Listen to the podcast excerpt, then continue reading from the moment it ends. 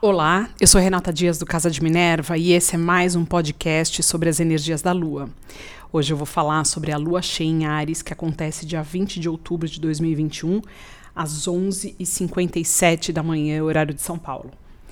Essa Lua cheia, Marte e o Sol estão juntos, não estão em conjunção exata, mas estão muito próximos, e Marte é o regente dessa Lua cheia em Ares.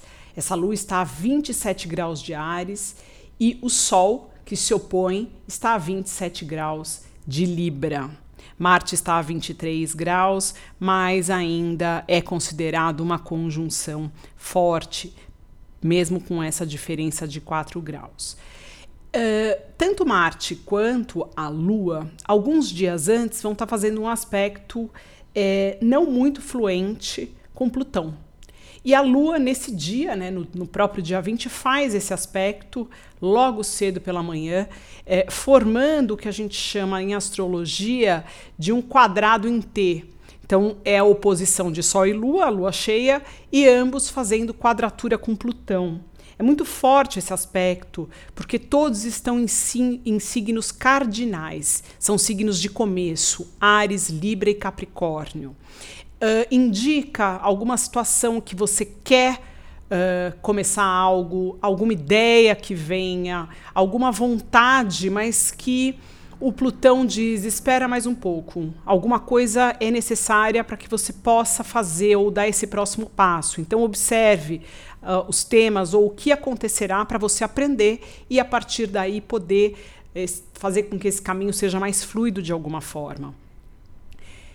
Esse período do ano que estamos entrando, principalmente a partir dessa semana, do dia 18, né, uh, até o dia 23, muito, muita energia volta a andar. Então, no dia 18, Júpiter ele volta ao seu movimento direto, então terminando o período de revisão e retrogradação de Júpiter em Aquário, agora ele volta a, a, a andar por Aquário rapidamente e vai finalizar o ano já em Peixes. Então é o último período aí de se aproveitar Júpiter, aonde você tem Aquário no seu mapa. Ele está aumentando, enfatizando. Ele está no final já, ele já está a 22 graus, mas ele tem aí é, um período até chegar aos 30 graus e passar para peixes. Então aproveite, porque a casa onde você tem esses graus será ativada e agora mais do que nunca as oportunidades podem se expandir. Assim como os erros também, eles podem ser mais visíveis. Então é importante trabalhar com o equilíbrio dessa energia. Saturno já voltou a andar, há um tempo atrás, então também em Aquário essa energia continua sendo ativada, mas ficará aí por mais um ano e meio.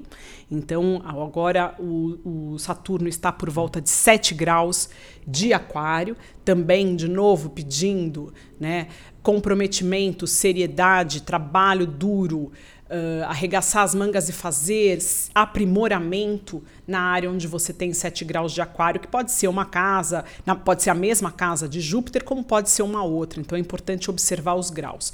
E logo em seguida, no finalzinho do dia 18, Mercúrio volta a andar também, enfatizando também essa casa de Libra, porque Mercúrio também está em Libra, ele volta a andar a partir de 10 graus. Então ele encontra daqui a alguns dias com Marte, que está 23, depois ele vai, ele não chega a encontrar com o Sol em Libra, mas essa casa de Libra está sendo uh, realmente iluminada, né? O Sol a Lua fazendo essa oposição, ela está levando luz para essa energia libriana. Então, onde você tem Libra no seu mapa, de 10 graus a 27 graus, é uma casa que está em ênfase nesse, nesse período, nessa semana. Observe relacionamentos, trocas, diplomacia, cuidado com o outro, cuidado com se impor demais as suas vontades sem pensar no que é importante ou bom para o outro, isso não é uma forma inteligente de se trabalhar com essa energia. Está na hora de olhar aonde você abre mão às vezes uh, você precisa abrir mão em alguns momentos de vantagens para que você mantenha o ambiente e a harmonia geral, tanto nas amizades quanto nos relacionamentos. Ao mesmo tempo, a lua está em Ares. Então também é importante olhar o que é essencial para você, o que você não abre mão, o que te traz força, o que te dá, traz energia, o que te dá poder de ação. Isso precisa ser usado e precisa ser uh, acolhido como seu. Mas em momento algum fazer com que uh, em nenhuma situação você é, subtraia o outro ou faça aquilo que fa faz só bem para você.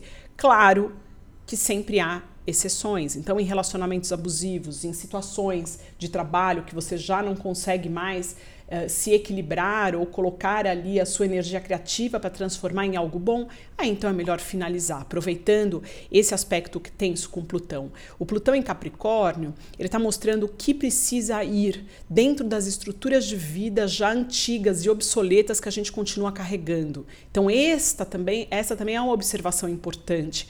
E ainda vamos ter esse período, né? O, o, Plutão ele, ele continua em Capricórnio por mais dois anos, três.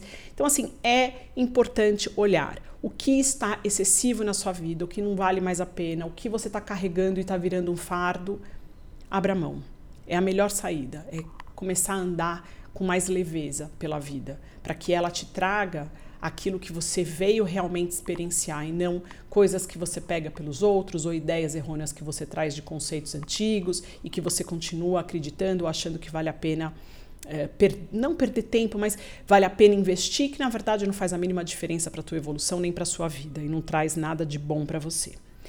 É, durante esse período, o Sol também, um pouquinho antes da Lua cheia, ele forma um, um aspecto muito bacana com Júpiter. Então, é um período interessante para você colocar né, as suas ideias, mostrar ou, ou, enxergar com clareza aquilo que você acredita, o que você gosta, pôr a sua energia naquilo que vale a pena para você e que é realmente verdadeiro. Este é um grande salto é, para que você se fortaleça e continue um movimento de ação daqui para frente. Né? Teremos apenas dois planetas retrógrados até o final do ano. Urano, que está pedindo uma revisão dos nossos valores taurinos, nossos valores ligados a dinheiro, a terra, a alimentação, a posses. E o Netuno, que continua em peixes, ainda em retrogradação, pedindo uma revisão nos nossos enganos, nas nossas ilusões, no que a gente entende por espiritualidade ou religiosidade, qual é a diferença entre ambas e o que você pode apostar a sua energia sem se anuviar ou sem trazer auto-engano, que é também um exercício contínuo que tem que ser feito e que Netuno, nessa retrogradação em Peixes, pede que isso seja olhado. E também os assuntos da casa, onde está Netuno no seu mapa. Netuno está é, retrógrado a 20 graus e 52 minutos, 21 graus, ele vai andar um pouquinho mais, uh, uh, retornar um pouquinho mais em peixes e depois ele volta ao, teu, ao movimento uh, direto, assim como Urano, que eu acredito que vai ficar ainda em retrogradação por alguns meses. Importante também a energia do céu, como eu já disse, em dois podcasts atrás, ela voltou a andar, então lua cheia em Ares, nós tivemos a lua nova é, em Libra, agora a gente volta aí com uma próxima é, lua nova já na energia de touro, não, já na energia de Escorpião, a próxima. Então, uma lua nova também potente, também importante. Quem vai reger é Plutão. E estamos caminhando também para a finalização do ano na última quadratura de Saturno com uh, Urano, que vai acontecer no dia 24 de dezembro. Então, aí a, último, a última queda de braço forte entre o novo e o velho, os novos valores e as antigas, os antigos apegos né? Aquilo que a gente tem de certeza, para aquilo que a gente tem que apostar de novo, aquilo que a gente tem que deixar aí. Então, sempre aí ainda é, continuando com essa energia de liberação do que está a mais ou do que é desnecessário para nós. Eu deixo vocês por aqui e até o próximo podcast.